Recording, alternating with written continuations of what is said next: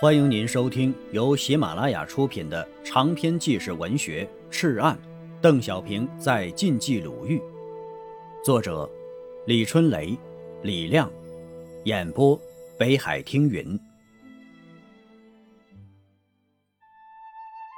第四节，二十四岁的抗日县长主动跳进了日本人活埋他的黄土坑，活埋不了的。是一颗颗饱满的民族心，那是一颗颗日夜膨胀的复仇的种子。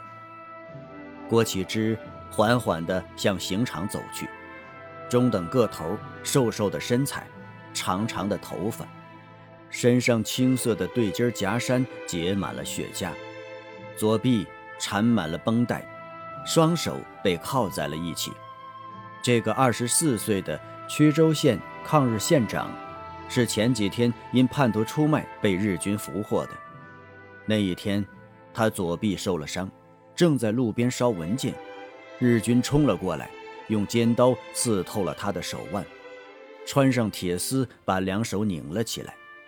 日军把全村的老百姓围住，还要继续抓人。他说道：“你们抓的人是我，我就是郭启之。”日军一听啊。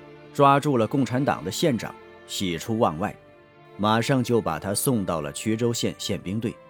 当天晚上啊，平岛队长就为他进行了治疗，并设宴招待。他一脚就踹翻了日本人的宴席，断然拒绝了魔鬼们的一切投降条件。前面是一个黄土坑，那就是他的去处。那黄黄的土啊，那里边融合着我们祖先的血肉。那里是我们的归宿，我将与你们融为一体。这个时候，委曲州县县长连书平悄悄地走上前来，低声对他说道：“郭先生，你……这个北平大学毕业的汉奸，已经劝降好几天了。第一次见面的时候，竟然恬不知耻地说咱们都是曲州县父母官。”郭怒吼道。你是汉奸县长，我是抗日县长，怎么能相提并论呢？这个汉奸呢，马上就哭了起来，开始诉说自己的无奈，最后啊，透出了日本人的底牌，让他出任邱县县长。自从被捕的那一刻，他就抱定了必死的决心。自己二十四岁了，生在动乱时代，也见惯了死亡。死对他来说，已经不是什么恐惧，仅仅是一个选择。他觉得用这种形式结束自己的生命是最值得的。刑场设在县城东北角的一片荒地里，周围没有人，只有城里的日军和皇协军，还有几只狼狗。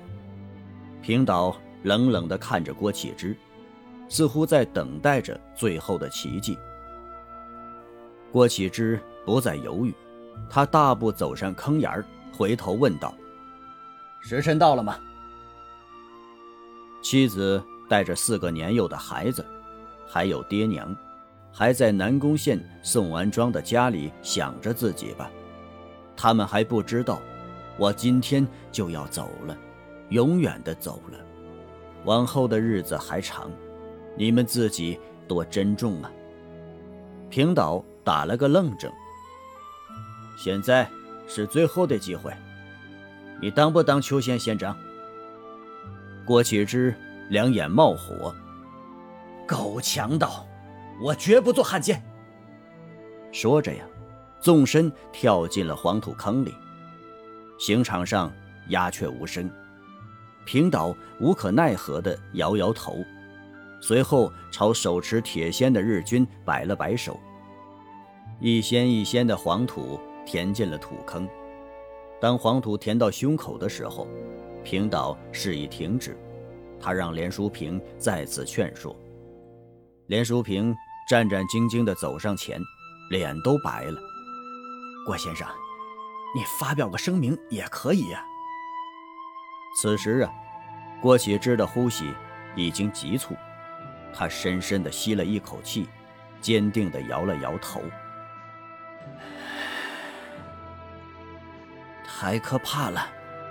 平岛边退边叫道：“死了死了的！”一个黄协军拿着大刀走上了坑沿儿。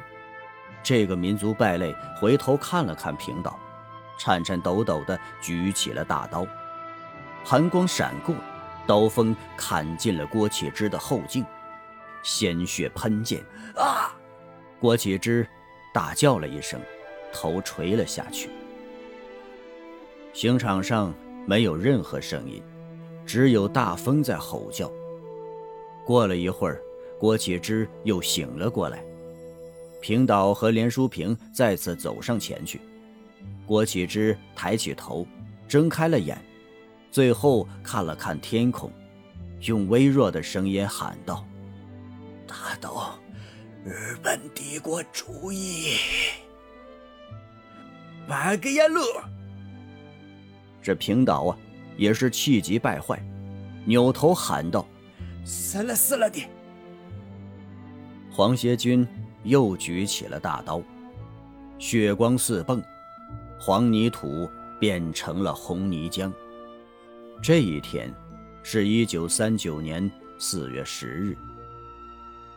郭启之啊，原名郭福记，一九一五年出生于河北省南宫县宋安庄村。